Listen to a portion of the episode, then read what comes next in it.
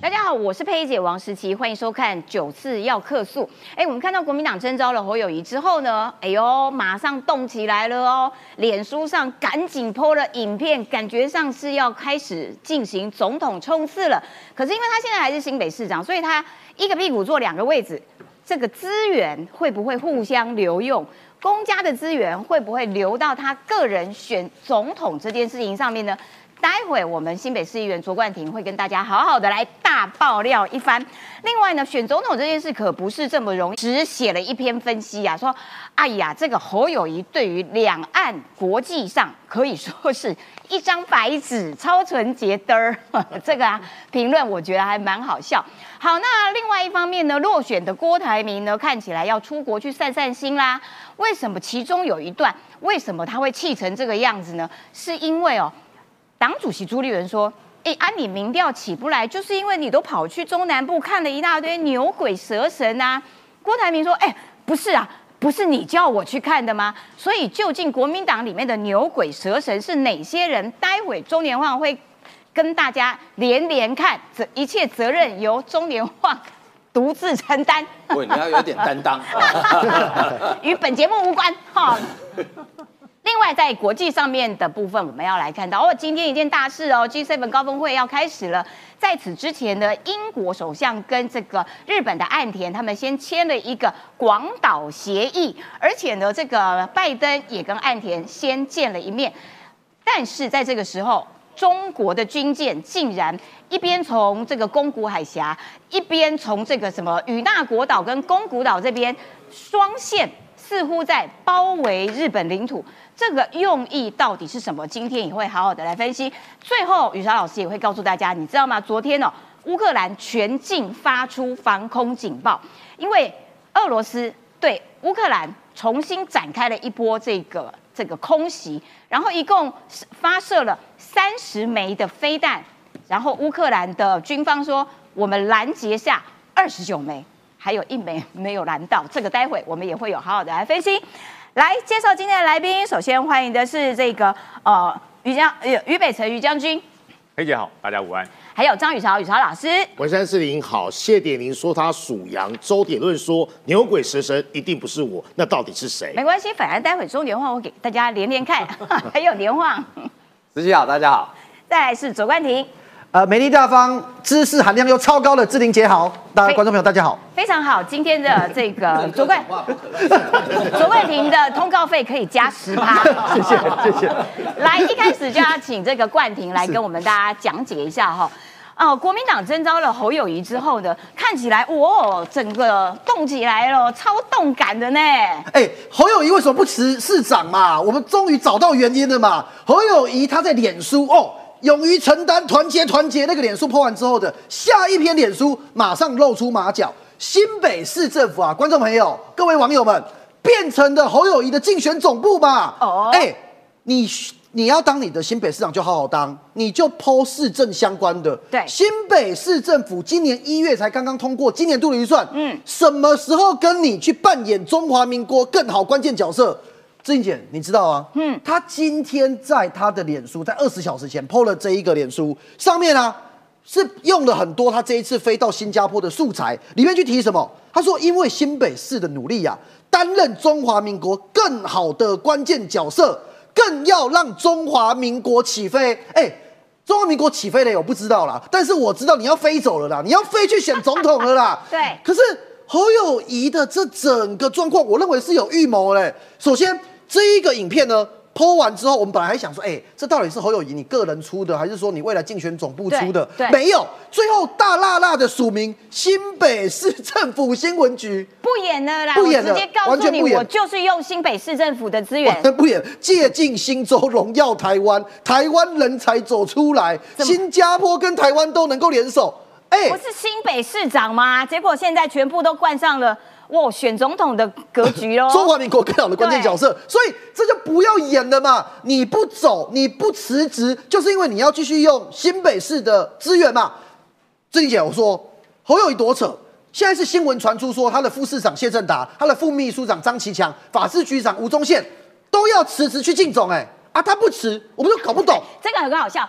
这个副市长跟副秘都辞了，去选去帮忙选举，然后结果真正要选的那个人不辞。为什么？因为庞大的资源嘛。但是我们在看这个资源之前，我们先来看看这一段影片，就是侯友谊怎么样子，哇，完全不演了，用新北市政府的资源做个人竞选总统的工作。是的努力，扮演中华民国更好的关键角色。我们不但会走出去，更重要的，我们要让中华民国再次起飞，就从新北市做起。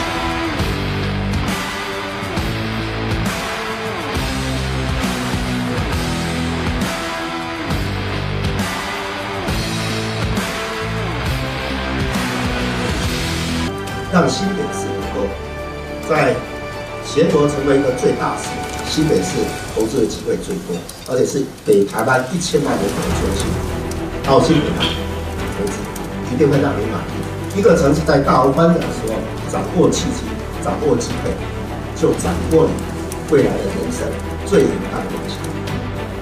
借鉴新州，荣耀台湾，以新加坡灵活弹性、务实的智慧，努力区域和平、世界共好。哎，看起来他预谋已久。没有，志怡姐，你知道最扯的事情是四月十九飞新加坡玩，到今天五月呃五月十九十九十九了，一个月了。对此时此刻市民给他城市交流的预算，对报告还没有上网，哦，我要的资料到现在还没给我，但是他们不一个给。月报告还不给我出来。报告不出来，资料不给民意代表，但是影片拍好，荣耀台湾，中华民国更好关键角色已经全部都上网了，哈，不演了啊、不演了。哎，怎么可以这样？他都没有一一丝丝觉得他需要跟新北市民做交代、哦。不用。只是我觉得这就很夸张啊，就是没有对于法治的认知到了极点嘛。他现在呢，嗯，我我我我们分析一下哈，今年我们看到他今年预算非常特别，新北市政府有两个局处的预算有增加，新闻局跟秘书处。新闻局为什么？为什么侯友谊他这个市长位置，他绝对不能辞掉？因为新闻要大外宣啊。新闻局有庞大的宣传预算嘛。我以前在台中有当过新闻局长，但是在台中当新闻局长，绝对不会把新北呃台中市的预算拿来做选总统嘛。那现在呢？你看哦，他新闻为业务费有多少钱？你看两千四百多万嘛，嘿两千四百万哦，然后又那个呃，对，两两千四又二十一万五千元，对。那这整个状况，你看哦，新北市的施政计划呢，短短的几行，做几件事情。我先讲哦，新北市政府的新闻局其实它业务量很少，以以前在台中或其他县市啊，影视音是这样像行政院新闻局一样归新闻局管，哦。可是新北市的影视音早要切给文化局了。新北市的新闻局只负责几件事情，就是管有线电视，嗯。还有市政宣传。还有新闻联系，嗯。剩这三件事，所以他八千八百的预算啊，每年公开招标的案子啊，绝大多数除了舆情系统以外，都是宣传案。你看到、我这里这这里所列出来这好几百万，全部都是。你看，不管是一呃一百多万啊，呃八百万啊，五百多万啊，这些相关的宣传的费用都在这里。可是呢，这个是细项嘛，这里讲我们来看更完整一点。嗯秘书处的部分啊，待会我再做个总结。秘书处是干嘛？秘书处就是市长他很多个人的公关预算编在这里。哦呵，可是今年哦，秘书处本来四亿七千万的预算哦，比去年四亿三千万的预算直接增加了四四千多万。市长都要请假了，为什么预算还要增加？没有，秘书处预算增加百分之十，这是非常特别的。那我跟大家讲一下，秘书处嗯的预算特别都在哪里用在哪？机要管理。你看哦，政府之间协调联系与地方团体互动，召开各项会议，公务联系直呃致送杂支，质证本市市民商事电品。质证本市市民喜庆用品相关物品，质证本市市民民间团体退休人员纪念品相关物品，为民服务相关费用，加强与地方有关各各项费用。你知道这些钱加起来多少钱吗？多少钱一千三百七十八万又六千元。了解，这是市长做人情的，因为你要是这个去这个呃慰劳别人，人家看到哎呀市长送我的就甘心。所以现在就变成市民帮侯友谊抬轿嘛？哎，这是市民的纳税钱。现在侯友谊市长他所有的送礼，他所有的奠仪，他所有的婚丧喜庆，嗯他所有的公关，谁不知道他是国民党的总统参选人？对这些事情有没有问题？接下来志玲姐我要讲，你看哦，侯友前几天被问说，哎，你的选举补助款三千五百万，你要不要捐？嗯结果他回回说，不但会捐出我自己的薪水，还会捐的更多。嗯然后回的不知道在讲什么，后来媒体讲说不知道在讲什么嘛。对哦，好，那可是归纳刚刚的几个总结哦，嗯，新闻局在今年的预算，为什么我说是预谋？跟两年前比啊，多了五百五十万哎、嗯，哎，今年侯友谊你都要跑去选总统了，新北市的宣传变这么重要，结果刚刚讲的这些秘书处的这些公关费用啊，政府机关协调各团体的互动费用啊，破百万。自证本市市民商事礼品费用达两百多万，嗯为民服务费用也一百多万，嗯所以这些钱都变成是侯友谊市长，我们无法去确定他到底可不可以符合行政中立嘛？而在我们刚刚一开始影片所放的，用新闻局的资源来帮他拍，根本就是选中华民国总统的影片，这就很清楚了。所以，我们民进党党团、新北市民进党团，我们的要求很清楚：侯友谊市长，你既然已经无心市政、荒废市政、滥用市政，你就是直接请辞去选总统，我们管不到你。而你今年年底现在传出新闻说，九月份侯友谊才要请假，为什么是九月？我跟大家讲，因为九月份就是我们新北市议会第二次的总咨询，而且要审查明年度的预算，侯友谊要面对议会的监督，他直接哦不进来了嘛？对那我们民进党团的立场就是，我们不接受代理市长来审查相关的预算哎，。他不辞职，然后用代理的市长，然后去审这个明年度的预算对，可以这样子搞。我最后跟他讲啊，我们新北市民到底欠国民党多少？嗯前一个新北市长朱立伦绕跑，这一个新北市长侯友宜又绕跑，而、我们整个台湾人民欠国民党多少？一九九六年中华民国总统直选以来，三个县市首长绕跑选总统，全部都国民党，朱立伦、韩国瑜、侯友宜，就这么刚刚好都是国民党。而我要提醒侯友宜市长，前面两个总统参选人朱立伦跟韩国瑜下场都不好，尤其韩国瑜选完之后还被罢免。所以侯友谊，你跟着绕跑的团队，还有现在的新北市政，你的后防一定会失火，因为我们都希望国泰民安、风调雨顺。但是所有的新北市政，因为你没有辞职，所有新北市发生的事情都跟你侯友谊有关。好，非常谢谢冠廷，而且因为冠廷监督的非常有力，刚刚有人斗内冠廷，希望冠廷持续的努力监督下去。事实上，国民党哦，这个中途绕跑跑去选举，追求更高职位的例子已经蛮多的。韩国瑜也是，朱立伦也是哦，而且朱立伦当时的模式跟这一次这个侯友谊蛮像的，说啊，反正嗯，我会请假，然后我会把那个钱哦哦再捐回新北市库，恶心死了。好，我要请教一下，同样也是议员，北辰将军，你觉得这样子 OK 吗？也就是资源可以这样子互相留用吗？我记得侯友谊他上一次哦要这他在当副市长的时候，然后他不是要去选市长吗？对那个时候他是辞职的，八个月对，辞了八个月，然后他他还认为说啊，这样子我们不要为难新北市的公务员，有没有？因为要保持行政中立，这样子有保持行政中立吗？可以这样搞啊？我跟你讲，侯友谊讲的每一分话，大家听清楚。前几天看到记者问他说：“呃，朱立伦捐出了三个月的新北市市长薪水，你要不要捐？”他没有说要捐薪水哦，他说我把我个人都捐出去，未来还会捐更多。谁要你啊？对，拜托谁不要，先不要，哎他是这样讲的哦。他说我把我个人都捐出去，我未来还会跟捐捐更多。各位，侯友谊捐给你带回家，谁要？哦，不要，先不要，先不要。哎，真的，我觉得这让我听了以后，当昨天晚上当场胃口就不太好，你知道吗？如果有人捐我一只侯友谊，我都不知道放哪里，你知道吗？我宁可你捐我一只吉娃娃，或是捐给我一只呃很可爱的小兔子，我都还好好在家里面带对待它。捐我一只侯友谊，还要给你吃饭，还要听你废话，对不对？记者访问到都翻白眼了，以前是黄杰翻白眼，现在对访问侯友谊的记者翻白眼，你知道吗？真的傻眼。那你说这样子当然不对，因为哈、公器绝对不能私用。新北市是整个新北市民的，是大家国家纳税钱拿过来的，你怎么可以把新北市的宣传、新北市的市政、新北市的跟民间的一些互动的一些费用，全部变成个人的？这当然不行。嗯，我讲不但大家觉得说哈，好像国民党真的在帮侯友谊，我觉得超残忍的。三个绕跑市长加还有一个，对不对？对他是绕跑最早的。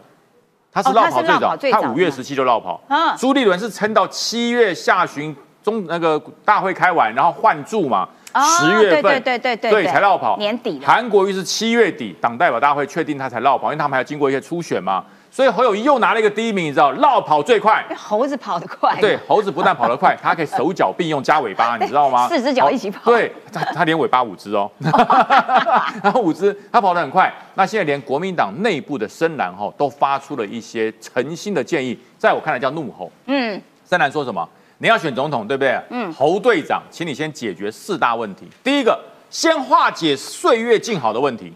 你看前一段时间是不是谁？是杨指斗说的啊这次请立刻化解岁月静好的心结是谁？杨指斗的师傅罗志强。罗志强他直接对呛喽，没错请完成。不过他因为他要选立委嘛，嗯嗯，所以他呛得很软，你知道吗？他不像杨指斗，反正我已经选上立委，那怎样？呛得很用力，他呛得很软。他，请化解岁月静好的心结。嗯然后呢，哎呦，还有请侯队长哦，那能源政策哦要讲清楚，到底要不要用核？对对对对对，那你要讲清楚。第三点说，哎，充分运用蓝营的人脉了，嗯，你要去跟马英九低头啦，韩国瑜低头啦，侯这个这个郭台铭低头啦，还有那些牛鬼蛇神，你要去跟他低头啦，对，牛鬼蛇神们，所以你不能只开猴子园，你要开国民党的动物园才行，牛鬼蛇神都要，冷血的都要。所以最后一个你知道，那是不可能任务。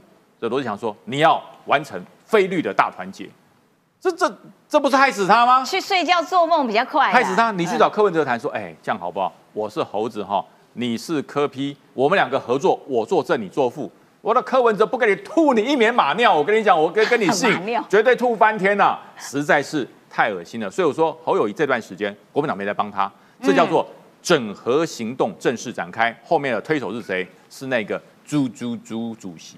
所以没有人在帮他这件事情，搞不好也是朱立伦的精精算师的这个算盘之一啦。不过呢，现在总是国民党征召了侯友谊嘛，那所以大家就会用总统这样子的高度和格局来检视这个人到底够不够格。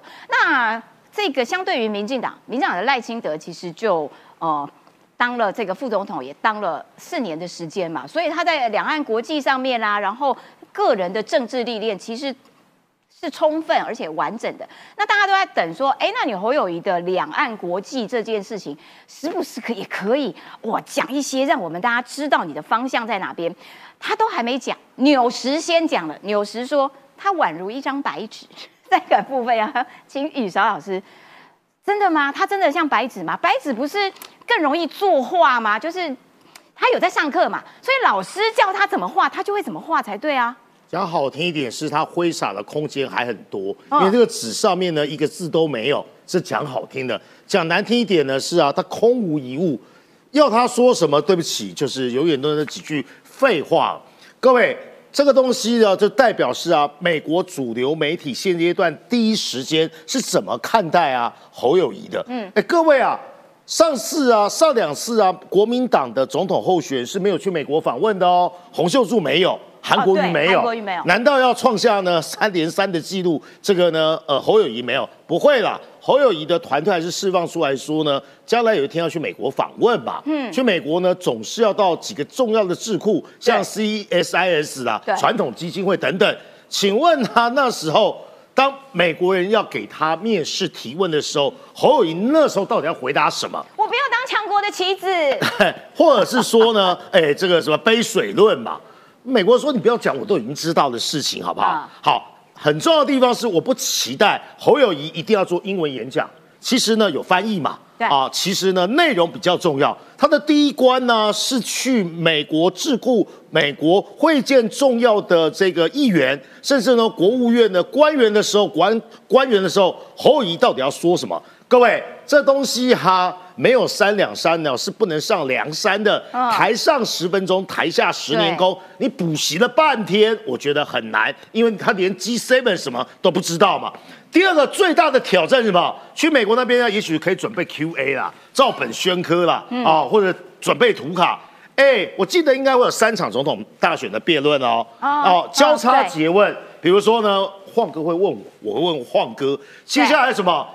台下还有媒体提问人呢、对虽然呢都有青蓝的，有青绿的啦。请问呢，他假设《自由时报》周景文 问的问题会让侯友谊很好回答吗？哦，或也许呢，提问人中年晃，对不对？嗯会问什么问题？那个时候会原形毕不要害我被海山公安局抓走。啊，对对对对，洗地就完蛋了，各位敢提问。去救我。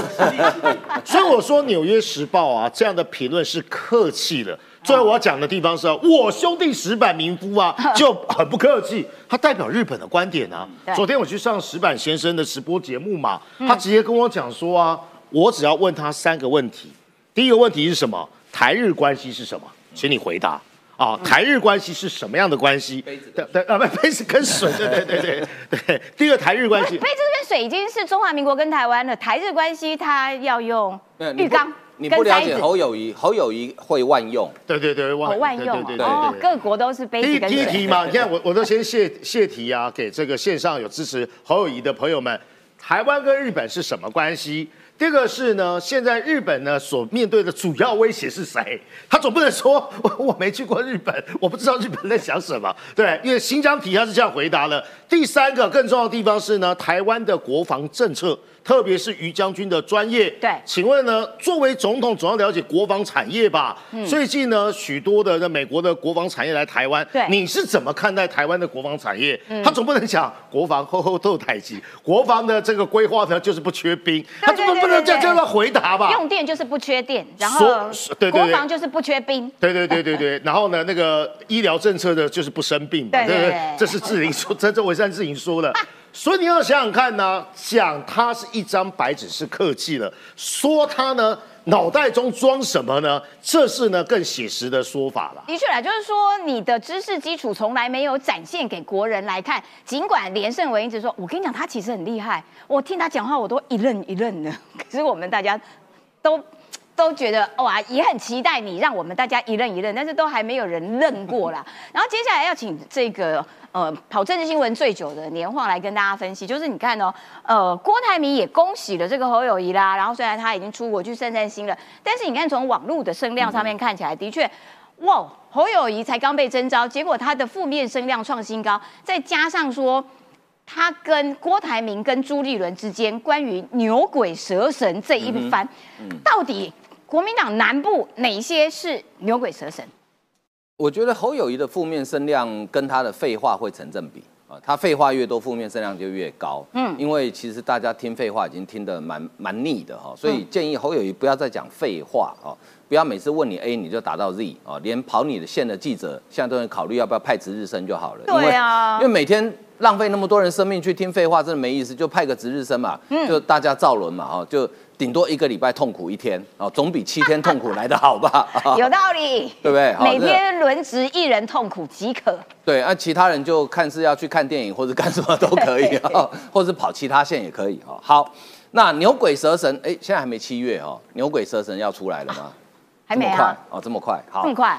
好，这个牛鬼蛇神这个梗是怎么来的？主要是因为呃，昨天啊、这个朱立伦听清楚哦，联合报写的哦，不是绿媒哦，所以不要再讲挑拨离间跟见缝插针了哦，啊除非你说联合报是绿媒哦，那联合报会生气气哦。好，嗯好，联合报写说。朱跟郭在见面的时候，朱立伦告诉郭台铭，为什么呢？你的民调卡住了，爬不上来，为什么？郭董很紧张，为什么？因为你去中南部见的那些牛鬼蛇神，嗯嗯，而且是中南部啊。对好，那我就去整理了一下郭台铭这最近这两个礼拜以来去见过了哪些牛鬼蛇神。那至于谁是牛，谁是鬼，谁是蛇，谁是神啊？欢迎对号入座啊！好，我不止中南部，我连北部都把它整理出来了。嗯，从北开始，新竹市许修睿，哦，对，好，然后呢，有没有跟杨文科见过面？有吗？新竹县，有有，再往南一点，来到我的故乡苗栗县，见了中东中东锦见了议长李文斌。好，再往南一点到台中，哇，这个大牛严清标，对。两个人还手牵手。对，好，再来南投何胜峰，还有许淑华，别忘了哦，县长有出面哦。嗯，再来再往南彰化议长谢点林，再来再往南南呃云林张荣卫，再往南屏东周点润。好，大家觉得哎，我漏掉谁了？嗯。最大尊的啊，韩国瑜，哦，对，二十二十只紧扣，他一定是神。你看我多忠心，对，韩国一定是神。这些都是朱立伦口中的牛鬼蛇神。朱立伦，你好样的，你厉害，我真的怀疑把你的民进党证拿出来，你根本就卧底的嘛。哦哦，哎、这些人，我刚刚念的这十几个人，是国民党基层选票的半壁江山哎、对他们总统大选，难道侯友谊不需要牛鬼蛇神的帮忙？不需要哦只要好好说废话。你朱立伦一句话，你把国民党地方基层选票半壁江山全部打成牛鬼蛇神。哎可是会不会有一种效果，就是说哇，你看这个朱主席哦，真的是哈、我跟黑金划清了界限哦，真的是一个很健康、很干净的国民党。最好是啊，那朱立伦，你旁边你最信任的傅昆萁算什么？哎，有道理。他是牛鬼蛇神还是超凡入圣？嗯，哦，你不能说你去拜访的人叫门神，嗯，然后郭台铭去拜访叫牛鬼蛇神，那我就问朱立伦嘛，嗯，你在两前年你在选党主席陷入苦战的时候，你有没有去找过这些你口中的牛鬼蛇神？嗯，有你有没有去找过桃园市的议长邱义胜？有没有说拜托议长那个基层帮我动员一下党员票？对，你有没有去找过张荣卫？有没有去找过谢点玲？有没有找过周点润？嗯。都有嘛而。且中东锦当时要选的时候还说：“哎呦，我们以后去苗栗都要穿防弹衣。”结果人家一选上之后，哎呀，我们来喝个酒吧，兄弟嘛。所以，当你需要他们的党员票的时候，这些人都是圣贤。然后，当这些人站在一个你不喜欢的郭台铭身边的时候，突然变牛鬼蛇神。对呀、那别忘了哦，朱立伦一句话把国民党半壁江山砍掉。别忘了，侯友谊之前就已经先开一枪了哦，黑金复辟。对，黑金复辟讲到谁？讲到傅昆萁，傅昆萁讲到李全教。对那你台南还要不要选票？哦你花莲还要不要选票？而且我们都知道，傅昆萁的影响力不是只有在花莲，他跟国民党台湾很多地方的基层关系都非常的好桃。园也蛮有实力的。是啊，他在高雄也颇有实力啊。嗯当时韩国瑜要选的时候，傅昆萁还帮了忙嘞，对不对？好，而且他跟云林的张家、跟台中严家哦关系有够吗？对，所以我我用消去法帮呃侯友谊算了一下哈、嗯你唯一还没有垮掉的基层，剩下基隆市、嗯台北市，嗯，但是这两位市长虽然是国民党籍，但是他们说实在也没什么基层。对，好，那桃园就不用讲了，桃园邱医生已经被朱立伦先得罪过一轮了。对好那再来剩下台东，花莲就不用讲了嘛，剩下台东。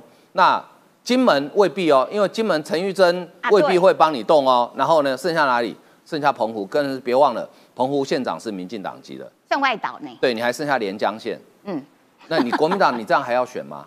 所以你一句话，朱立伦厉害，一句话把国民党基层半壁江山全部化成牛鬼蛇神。啊那我请问侯友谊，你现在记得哈、那个名单，我等下请冠廷带回去送去市长室给你好了。呀你从今天开始到一月十三号之前，你不可以跟这些人有任何公开跟私下的见面，嗯要不然你、嗯你就去找牛鬼蛇神嘛，找对不对？你不可以找牛鬼蛇神，要听朱主席的训话，嗯你只能去找那些非牛鬼蛇神，就除了这些人以外，你谁都可以去找，但是你就不能去找这些人。那请问侯友谊你要怎么选？更不用讲刚刚讲到国国民党党内团结的问题，对，你对合适的立场，还有我其实我现在最期待一件事是侯友谊什么时候要去美国访问，嗯，我真的超级期待，你想看什么？因为我很期待侯友谊用废话打败美国智库那些学者，美国人会翻白眼。对，然后用废话打败国安会的官员，用废话打败国务院的官员，你看看美国人他真的会见得到这些人吗？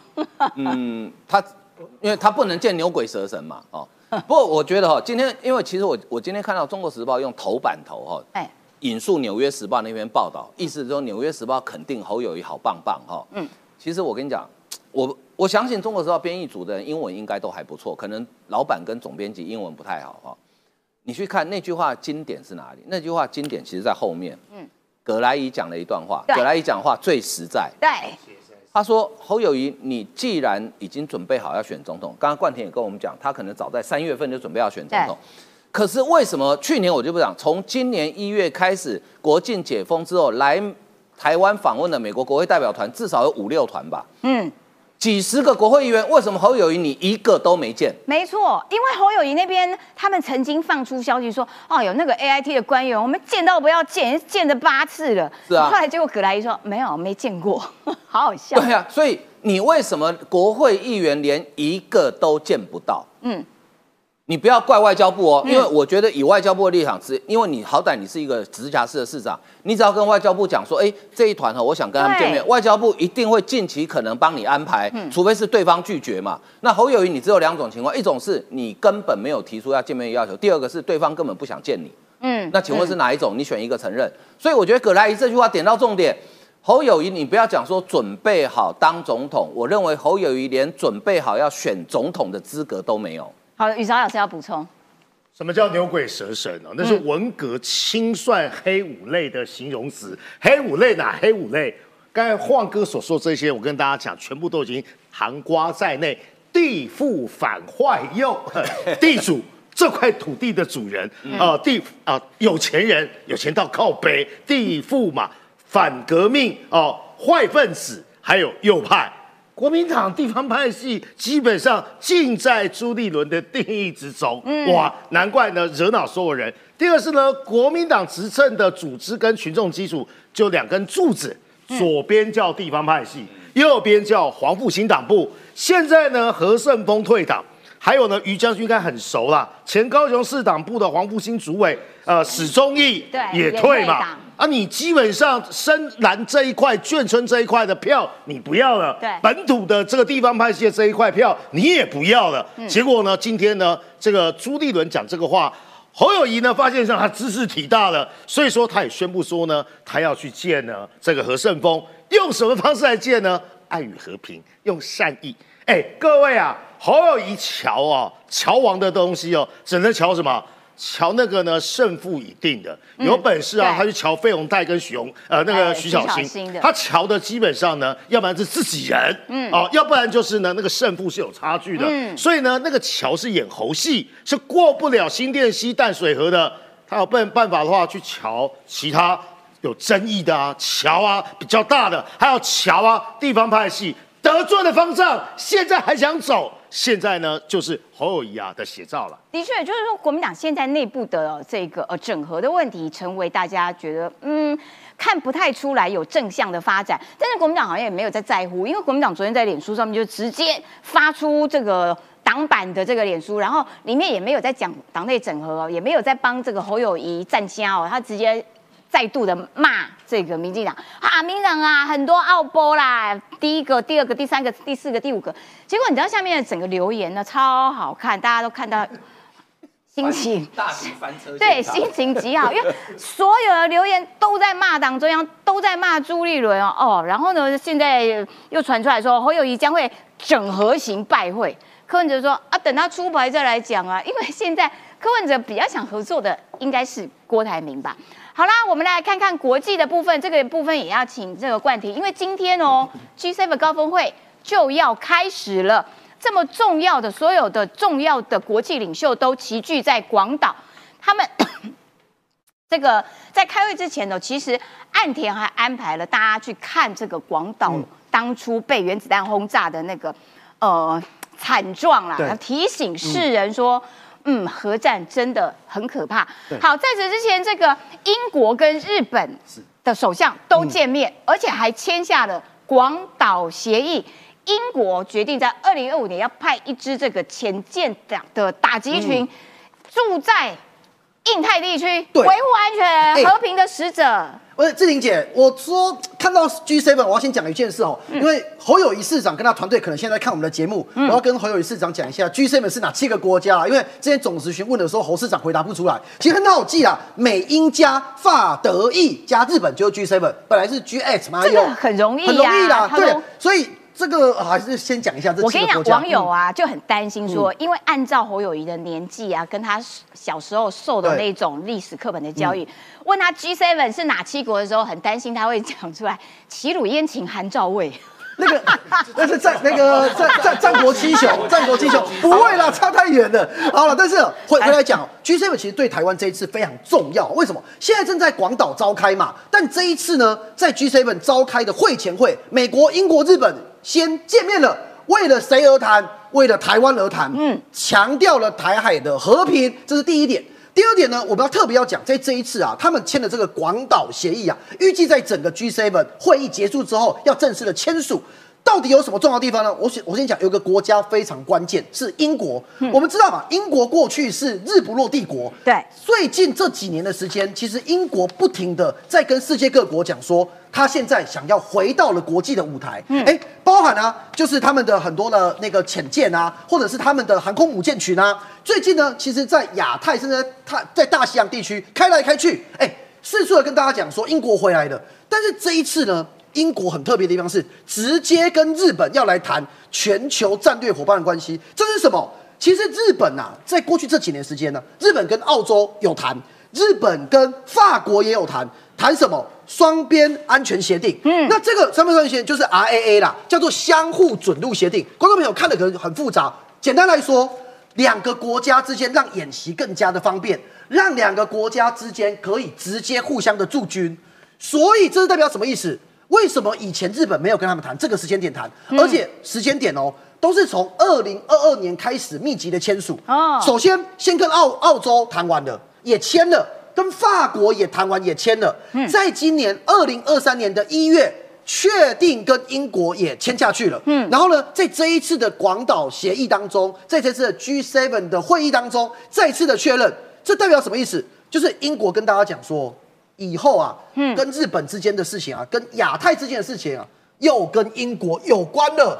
所以外界的解读就是认为说，英国跟日本的签的这一个广岛协议跟相互准入协定，嗯代表意思是说，跟中国讲话啦，你对中国构成体制性的挑战。对，G7 应该追求对中政策一致。对而签这个协议就是英国告诉大家，我跟日本的方向一致。而且哦，更特别的事情是，英国承诺在二零二五年航母打击群直接部署到印太地区。为什么我刚才会这样讲？就是过去这几年的时间，英国其实有一些新的呃战舰群，有航母群有下海，就是有有有开始启动，有开始来使用。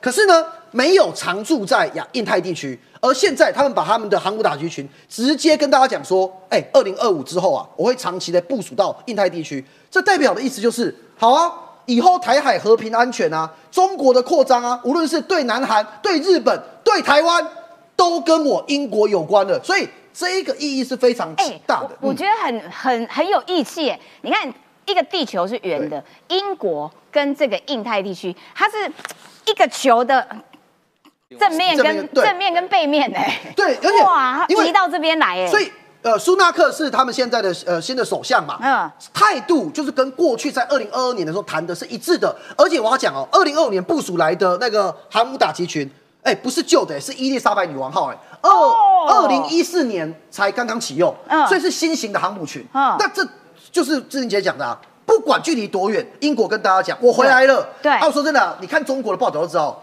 中国就酸言酸语啊。中国的一些媒体啊，就酸说哦，那个伊丽莎白航母打击区啦是东拼西凑啦，哦不够强啦等等。你看到中国跳就代表做对了一些事情。没错，那其实你看中国啊，外交部发言人啊，汪汪文斌跳出来就讲啊，哎，光讲和平解决台湾问题啊，不说支持台湾呃的中国统一，实质上是造成两岸和平分裂。好，他讲这个话就是呃跟后后做歹机一样嘛，一直在 repeat，一直在放屁，但是他们实际上是有些作为哦。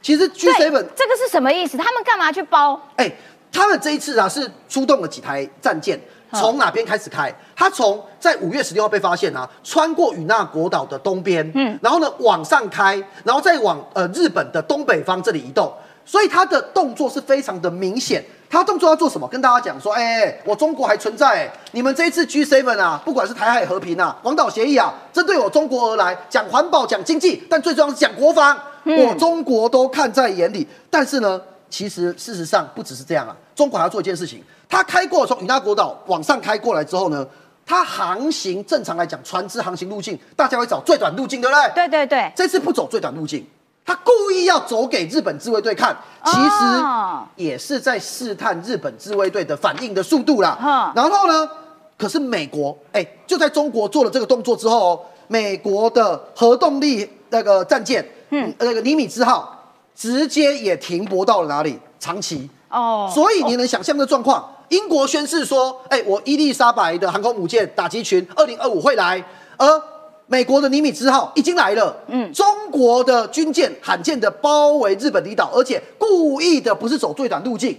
其实这代表中国对于这一次 G7，无论是会前会还是广岛协议，都是剑指中国是非常在意的。没错，他一定会气噗噗。他，但是他气噗噗就表示说，哎，这些国家的这一些动作是有效的，而且目标是明确的。其实啊，王文斌一天到晚都在那边讲一些废话，就是说啊，你们都没有支持中国的统一啊，你们只会讲说哦，要这个和平解决台海之间的这个这个呃冲突问题啊。可是他都没有去回过头去问自己说，那为什么中国会构成体制性的挑战？那那个才是你中国自己的问题嘛？一天到晚。哇，也要吃掉台湾，连日本你也要这样吃掉，你真是还好吗？有事情吗？好，非常谢谢冠廷。好，然后呢，这个我们要请这个呃阿晃来跟我们大家说明一下，因为今天还有一个新闻哦，就是说，当大家都觉得中国是一个最主要的威胁在这个地球上的时候，那大家就会问说，哎，那台湾趁此机会其实交了更多、更多、更多的朋友嘛？特别在在跟美国之间的这个呃交往当中，最近要签这个。台美二十一世纪贸易倡议，这个东西签下去有什么样实质的影响？对这件事情哈，呃，其实我觉得这是台湾从一九九零年代开始，经过了三十几年，几乎每一任总统、每一届的政府大概都想签的一个东西，但是始终签不成。哦，我帮大家历史回顾一下，呃，当时马英九开放美牛的时候，他是告诉我们。吃了美牛之后，TIFA 可以恢复谈判，大家应该还记得这新闻吧？哈，对，T 法是什么？TIFA 其实是台美之间的一个谈判架构，它只是一个架构。那 TIFA 现在有没有存在？仍然存在。那呃，台美贸易合作二十一世纪合作倡议呢？这个东西我真的很感谢我们在二零二零年哦，高票让一个具有国际经贸背景的总统连任。嗯，因为大概只有他想得出来。我简单举个例子，大家就懂了。今天假设我要从台北到呃实行你的故故乡高雄，我有三种方法：搭高铁、搭台铁、走高速公路。对，搭高铁最快，对，对不对？但是呢，我买不到高铁车票，嗯，那怎么办？我只好选，因为但是我一定要去高雄，所以我只好选择我搭台铁或是走高速公路。对，好，那这个二十一世纪贸易倡议就是这个概念。就其实我们跟美国最直接是我直接跟你签 FTA 最快，嗯。可是你知道，美国的贸易谈判代表署 USTR，它就是一个铁打的衙门流水的官。美国换过这么多总统，共和民主两党都执政过，不管是谁，他总统永远没办法下令 USTR 说：“哎，那个你赶快去跟台湾谈。”USTR 会给你拿出可能厚厚比我还高的 A 四资料，说：“哦，我们还有这些问题要解决。”那怎么办呢？好，高铁没办法搭，可是我一定要去高雄，怎么办？没关系。我多花一点时间，我走高速公路，或是我搭台铁。二十一世纪贸易倡议协议，它就是一个台美之间 FTA 的台铁。嗯，虽然比较慢，绕了一点路，但是它还是会到达目的地。哦，就最后跟 FTA 呃，跟高搭高铁去高雄是一样的道理，所以这样大家就懂了。嗯，就二十一世纪贸易倡议协议呢，它是一个堆叠的概念，有点像堆积木。它现在是一个小娃娃，等到慢慢的长大之后，它将来就会变成 FTA。我知道，对我了解，而且，呃，今年开始签这个二十一世纪台美贸易倡议之后，其实就可以知道说，所以明年大家可以期待台美双边 FTA 是有怕也会签的哦。那第一阶段有什么好处？好，最对台湾的农产品最大好处就是呢，大家看，这是我们行政院经贸谈判办公室发的哈，最最大的好处是什么？就是呢，农产品跟易腐烂的。食品呢可以快速通关，嗯哼，为什么可以做到快速通关？因为双方有互信。为什么叫二十一世纪？因为这样的概念在二十世纪是不会有的。什么？这个对农产品超重要。你知道农产品多放一天，它坏掉的风险就多一分。那坏掉之后什么都没有。而且大家吃水果吃青菜就知道嘛，我们一定要吃新鲜的，好吃嘛，对不对？好，如果美国樱桃到台湾都已经烂掉软软的，我相信谁都不会买，对不对？好。为什么它叫二十一世纪？是因为它用了一个二十一世纪的高科技的概念，就是当我这边农产品出口的时候，我有一个申报的系统，包含使使用二维条码，我直接先申报，然后到这个产品到美国海关之后，只要确定跟你申报的东西是一样，我根本不用停，我到美国海关之后，外面的冷冻车就可以在外面直接把东西载出去，所以速度会快很多。好，那接下来呢，我们来看戴奇怎么说。好，美国商务部长。呃，他他是谈判代谈判谈判代表 USTR 代表，他说呢，他讲到这一句很重要，他说第一批协定签署完之后，美台即将在倡议底下额外的贸易要继续谈判协商，这代表什么？意思？就我刚刚讲的，他长大的话，长大之后就会变啊。FTA，、所以戴奇已经告诉你，现在这是一个小 baby，大家不要急，你不能期待一个刚出生的婴儿就会跑会跳啊。啊，但是这小孩长大之后。他会很健康，就嗯当来将来它就是有个贸易倡议。好，那除了这个之外，将来会长大变 FTA 之外，另外还有两个意义。另外一个意义就是说，其实在这段时间，包括欧盟、日呃日本、韩国，呃，他们都很想跟台湾来签或者是开始谈自由贸易协定，包含加拿大。可是这时候有一个国家一定会 keep point，那个国家就是西台湾那一国嘛，啊、啊，西台湾，对，那这个时候他们通常会受到压力哦。可是如果我们跟美国签了之后，这些国家他在面对中国的压力，他就哎啊，全世界最大的市场美国都签了，我们为什么不能签？它有一个带头示范作用。是的，就是带头大哥站出来了。好，这是第二个意义。第三个意义是什么？因为这个标准非常的高，它里面谈到的包含劳工的、环保的，甚至国营事业的。我个人认为这是台湾最难的一关，因为我们的嗯国营事业蛮多的嗯啊。这个是非常高的标准，也就证明向全世界证明说，台湾有能力也愿意接受高标准的经贸准则，就二十一世纪的经贸准则。好，这个东西呢，对于台湾未来加入 CPTPP，它是非常有帮助的。哦，了解，就是我们开了一个这个头之后，接下来走的路就会越来越顺，这个签那个签，然后这个加入那个加入。有一句台语的俗谚，对不对？讨鬼心的鬼嘛，啊，了解，就是你投过了，身体就过了嘛。嗯所以这个倡议其实我个人觉得是非常重要，只是说因为它。光我们的初步的协议就有八十项，大概不会有人去把它看完了哈。大概除了李纯之外，不会有人把它看完。但是呢，它对于台湾的影响力，所以我刚刚用很简单的方法让大家了解。那我也希望说，呃，在这个什么吼吼奏歹己之余哦，我觉得应该去问一下侯友谊嘛，呃，台美二十一世纪贸易倡议协议是什么东西？呃，这个哈，我们呢，呃，只要是为中华民国，我会捐出我自己，我会捐更多，我们大家都做好事，尽力做哈。我会想看中华民国结束，哈，他说看中华民国宪法。所以大家都呆了吗？观观众朋友果然一愣一愣的，所以观众朋友你要知道，对一个即将有机会要当总统的人来讲，他必须了解二十一世纪贸易倡议，对啊它对于台湾的好处，以及对于台湾未来整个产业升级，它有什么正面的影响，这个是你要能讲得出来的，而不是说，哎、这一题那个张雨韶帮我回答一下，左万庭帮我回答一下，这是韩总机耶，对啊，那韩国瑜那选你当总统干什么？我们选一堆文官就好了啊。所以我觉得这个事情呢，希望呃大家可以好好的去用最简单的方法了解。我也我也我今天其实我也有跟政府建议说，用简单易懂的图卡让大家了解，因为它真的很复杂。你如果不是不具有国际经贸谈判背景的，可能不容易看得懂。但是如果用简单的说法的话，大家应该就很容易懂。没错，好，所以呢，只要是投过，希望生就会能够更顺利的过。所以台美二十一世纪这个经贸倡议一旦开始签之后，预计啦，我知道是说今年，因为它有很多个要签的东西，所以今年预计可以都签完。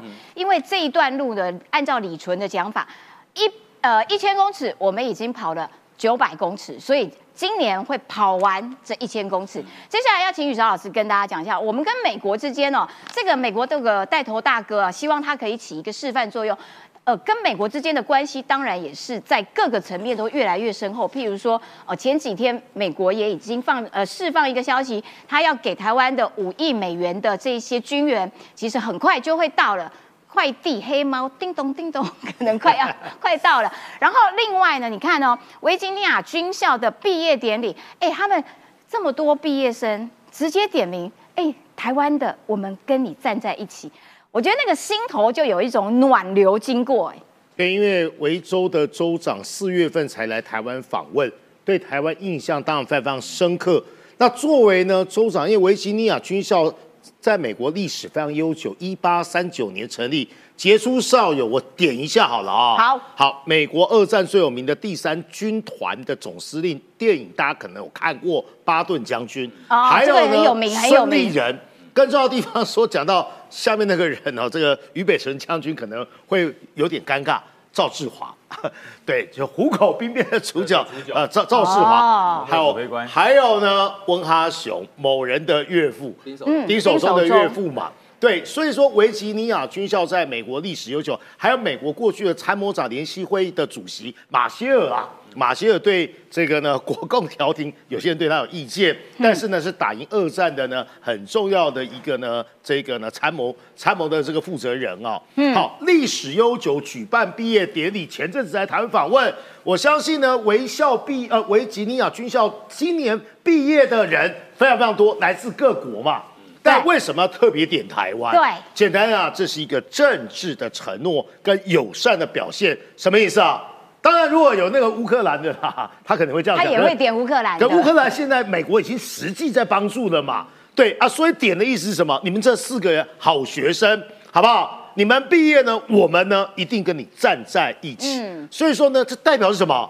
台湾问题啊，或者挺台湾，在美国是主流意见嘛？如果你今天呢有那个叙利亚的交换学生，哎，美国跟叙利亚在那个流氓国家，哎嗯，对不对？几率也是零，不太可能。所以我说呢，哎，什么叫做见微知著，一叶知秋？可能大家看这个新闻觉得没有什么，哎，维吉尼亚军校是个很好的军校，只是呢，很多线上朋友只听过西点啊，对对对啊，齐名啦，对对对啊，但其实是两大最有名的一一样好的学校嗯，OK 啊，台湾过去有有许多的这个军人啊，其实从维吉尼亚回来，也在我们的国军里面服务。那我觉得这是一个很重要的指标。刚才晃哥讲的啊，二十一世纪的经贸倡议，那是经济方面的，对啊啊务。国务院呢给台湾的这个武器啊，或者是说呢那个呃拜登啊呃武艺的啊、那是军事层面的对，这是要在人才交流的部分，对或是说呢代表维州，维州是什么州？维州呢是老十三州啊，嗯维州什么东西最有名？我都不好意思讲，维州的香烟最有名啊，维吉尼亚州的香烟最有名啊。维吉尼亚州的谢呃 Shenandoah River 仙纳渡河的这个呢河谷的这个风景非常非常漂亮，嗯，更关键是什么啦？哎，那个 A A I T 的总部啊，在维州啦，啊就在维吉尼亚州，所以维吉尼亚州有很多的象征。那州长讲这样的话呢，一来对他的声望是有帮助的，二来表示对台湾友好了。现在任何人都必须要跟台湾有一点牵连，上面其实对他们本身来说，就政治、呃、生命来说，都是一件很好的事情。好，来，我们要请于将军啦。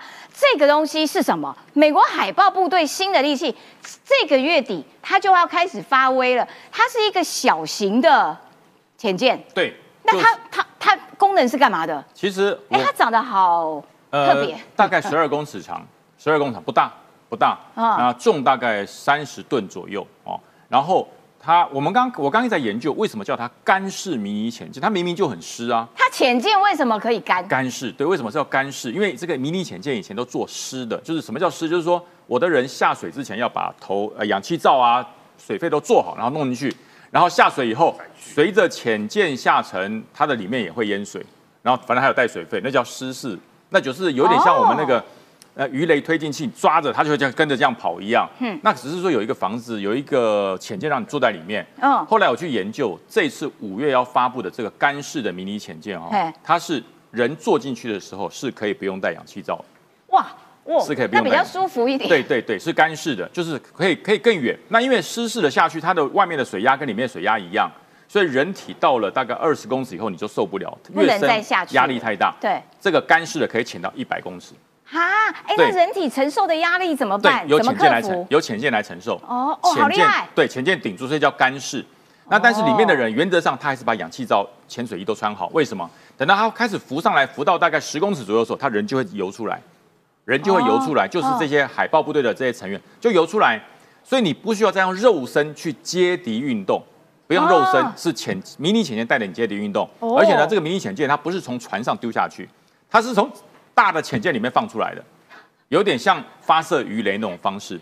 大潜舰里面的小孩子，哎，对对，对对，有点像发射鱼雷，发射鱼雷是蹦打出这个鱼雷，对不对？它不是，它是丢出一个潜舰。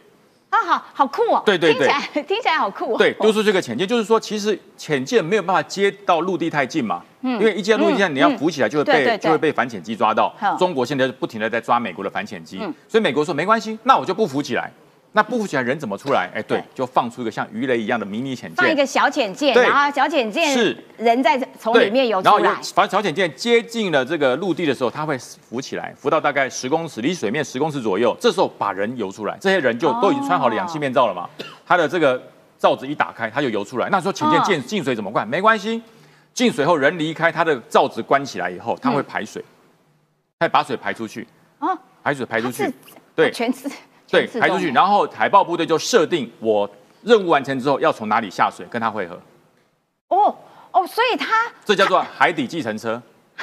海底计程车我听得一愣哎我跟你讲，这个东西我才会听得一愣一愣，对好，吗？因为因为哈如果我用这种很专业的技术说，它载重人载可以载八个人，然后在海底可以载一顿，大家听得很无聊。我告诉你，就是海底计程车，哦，而且还是海底计程车，免驾驶自驾。它这应该是有人坐了，因哎，对，九人座它可以载八个人，可以载八个人。这后面它的后面哎，海后中面可以载八个人，就有点像德利卡了，像德利卡可以载八个人，然后它在水中哦，它连驾驶都可以离开，嗯，驾驶离开后他把驾驶离开。，谁开车哎，？他谁开把它设定潜舰？设定哦在水中自驾，因为水中不会像外面开这么快，水中大概是五节的速度嗯嗯，五节的速度，嗯那五节慢慢跑阻力嘛很大啊对，那我是海豹部队上岸去完成突击啊，或者爆破相关任务，对不对？嗯那每次我们说完成任务，这些队员怎么办？像那个以前兰波不是等飞机来吗？那飞机在天上飞很容易被抓啊，嗯对不起，潜舰来。呃，潜舰来，然后放小潜舰，然后靠近十公尺的时候，人再出来，它的约定，游它的所有的数位计算就计算到潜舰下一次要在什么地方接驳你，哦，然后他们好厉害完成哦！任务之后，就从那个海底再潜下去哎，去这。样安全多了，非常安全 对。潜下去之后，对不对？在水底上车，不要在水上面上车，在十公尺以下的地方上车上完车之后关起来，水排出去，然后这个潜舰再呜呜回去找它的母舰，再汇合。水水中德利卡，对，哎水中德利卡。听起来好酷对哦，。五月份五月底啦，这个就会列入海豹部队的一个所谓的试服役，先试来服役看看好不好就。最近了哎，现在已经五月一所以这十九，大家听我讲，好像是在在胡乱，对不对？不是真的啦，这这是是真的，真的哎这不是我在胡乱，是真的。哇哦，然后水下有水下的德利卡，在空中也一样，嗯因为空中哈，大家知道，我们大概一万公尺的高空跳伞，那那些跳伞员其实很辛苦。第一个出来很冷，第二个空气很稀薄，对。很稀薄。可是你不能看那个跳伞的还带个氧气罩，为什么？跳下去就吹掉了，哦那个速度两百多往下面这样，样冲哦，你还没有到达就就冲掉，而且呢，那个氧气罩会把你的泪点哒哒哒哒哒，我告诉你，你还没有散开你就昏了，嗯。就被氧气罩打昏了，打昏了。对，所以它现在整个开发的叫什么？全罩式，就像一个安全帽一样，全罩式罩进去，不会打脸。不会打脸，然后嗯。罩在头上，然后里面都还有通信的资料，你可以看到前面的所有的，有点像我讲，钢铁人。这个很像电影哎，就是我钢铁戴着头罩，可是我里面眼睛是看得到。对，实习你反应的很快，就是钢铁人的概念。所以我讲哈，好莱坞的电影每次出演演出来之后哈，美军就会开始研究好莱坞电影到底可不可行，然后不久之后就会出去累钢铁人。我觉得真的吗？所以电影真的是引导这对种国防科技进步的一个重要的跟好莱坞跟迪士尼一样是创造梦想的地方，而美国的五角大厦就是实现梦想的地方啊。对，他就把这个整个罩子戴上，全罩式戴上去之后，然后跳伞以后，对不对？因为军方的任务跟一般的休闲跳伞不一样，嗯休闲跳伞反正我就看着帅就好了，军方呢还要联系联系怎么办？抬头显示，然后你直接按它里面就有通信器。所以说他在跳伞的中中间，他可以跟他的队员联系。你向左边一点，他的他那个人人的身体哦，稍微移一下就往左飞。对对对，所以他的对队形在空中就布就布置好了，然后着陆的同时，他就立刻抓住掌握。所以这是整个高空跳伞，而且呢，它里面还有氧气的空调系统，就不会让以前我们跳伞哈、你说那个头罩还里面有空调动给氧，有给氧，对，你不会说盔在不可能任务有出哎现，有出现过，对对对，那是汤姆克鲁斯演的，对所以当时美军有没有发展成功，我不知道哎，。国防部有没有要延揽一下这种好莱坞的这些？好莱坞跟迪士尼一样，创造梦想，而且五角大五角大厦就是实践梦想的地方，所以这个也开始出现了。那这个我相信我们中华民国的伞兵不久之后也会接触到，因为我们现在跟美国的接触非常的密切。对对对对对那我们的高空跳伞没有办法跳到一万，跳到一万跳出来就就就被冻死了。嗯这个都有。你看他穿的是迷彩服哦，可是你看身上他有带着，他有带着，你看这个头盔，它是有戴头盔的。哦对，它是有戴头盔的。那这个头盔不是你想象那个安全帽，像钢铁哎，那个。装装备很重，很重，它的头盔是半罩式，但是这个地方有有有接住氧气管，所以非常的精密。哦所以说，全球第二大军械工雷神的开设，它开设出来就说，我发表的最新的供氧系统，可以让特种部队在危险的状况之下佩戴，而且不会受伤。所以这就是对于正战。科技始终会满足人性，作战也是要满足人性。的确，而且现在这个呃时代，其实呃 AI 这件事情，然后科技的进步，其实都让战争呈现了一个不一样的这个局面。因为为什么让 AI 来做战场决策哈？因为我做过战场指挥官，很清楚。嗯。当作战的时候，前面的部队不断的传资讯过来，你指挥官坐到那个地方，哇，你会乱掉，你真的会乱掉。对，前方有五十名敌军向你接近，后方炮火正在袭击，前方五十公尺敌军的这个无人载具已经向你接近，请问长官如何处置？我告诉你就爆炸，你的资讯就爆炸。可是不会说，哎，人因为比较有经验，所以可以可以更。更完整的决策，如果全部交给 AI 这件事，会不会有危险？在那个状况之下，就算是天才也没有办法决策，太多资讯了。嗯，所以说我们因为这个状况，所以把 AI 引入，也就是把所有指挥官决策最正确的资讯的参数输进去。哦，所以说当这么多资讯回来的时候，到达指挥官这边，你只要做两件事：决心要攻还是要防，就这样子而已。你看有多快？啊，对，你就你就不用那么累了。把这个事情变得很简单。AI 化就是它这个其实是。人类多次的作战决策所产生的参数，输入 AI 之后，AI 就可以把这个这些的经验值全部输入。输入之后，你只要决定我要前进还是后退，我要攻还是防，你这样讲讲讲就好了。否则，我们做一个作战会议，二十分钟开完，其实无人机已经到头顶了。因为以前没以前没有无人机啊，这个抢速度，抢速度，以前没有人，现在有啦，所以你速度不能这么慢，你的决策要比飞行载具还有科技的武器要更快。嗯，你有了决策才能打。那这一方面就是我刚刚讲的无人载具，这多小你知道？大概就是十公分不到，小小的。假？这么小？宽两公分。那也不会不太会被人家发现，因为它体积那么小。就就拿在手上。嗯。这个哈，一个遥控器，它遥控器在手上，就跟那个终极战士一样，遥控器戴在手上，然后你就一个小摇杆就直接拨。那它一次有一个遥控器可以负责两只这种所谓的黑色大黄蜂的的这个侦察机。哦，真的？对，你就放在它的后面有两个弹夹放在里面。然后你侦察兵到了第一线，对不对？你打算到前面看看敌人如何，掏出一个一丢，它就飞走了。然后你就在这边开始操作。那我告诉你，很厉害，对不对？对，这是第一代，还有第二代。还有第二代，现在我讲的，现在我讲的是大黄蜂第二代。我跟你讲，于将军这样讲啊，讲的我都很想去玩呢。哎，对，有机会玩得到。真的吗？对，我跟你讲，这个哈已经进入第二代。第二代，你第一代还要看看那个面板，嗯，它飞到哪里，有什么影像，对不对？第二代不用看，直接传到声，直接用用声音传给你，他会直接报给你。前方三十公里，敌军接近中。啊，我我喜欢第二代，我喜欢第二代。对，你就不用再去看荧幕，因为哈，你在作战的时候，你一边看荧幕，还要看前面的敌情。对对对对。对，当你专注看荧幕的时候，被敌人把你干掉了。对对，所以你不用，你可以抬头观察，到处来看。我只要看，然后有声音话音告诉你，对，那个这个超这个小小的黑色大黄蜂，它就话音告诉你，前方三十公尺，敌军接近中。哦，请把枪支向左边瞄十五度，你就会看到敌人了，他就开打。哎，这个有要量产的吗？我们我们会买到这个东西吗？未未来会买，未来一定会买，因为这对于单兵作战太重要了。嗯，你不用派一个人到前面去观察，你也不用拿一个。你看我们以前很土的方式，就是拿一个那个化妆镜，有没有？粘在我们那个棍子上，反射有没有？哎，有没有敌人？对，去照。哎，那真的是土法炼钢，那那那也够聪明了。古时候现在不用，口袋掏出大黄蜂，十公分就飞出去。我告诉你，在战场上你根本分不清楚它是机械还是真的大黄蜂。嗯，了解。说不定有人还会躲了。哎，不要咬我，不要咬我，他正在拍你。好的，非常谢谢翡翠将军。呃，时间的关系，今天时间已经到了。我觉得，就真的是因为科技的进步，所以使得现在整个世界，呃，军事层面的这个呃攻防，其实进入了一个新全新的境界了哈。如果你喜欢我们节目的话，记得每天都要收看哦。下次见，拜拜，拜拜。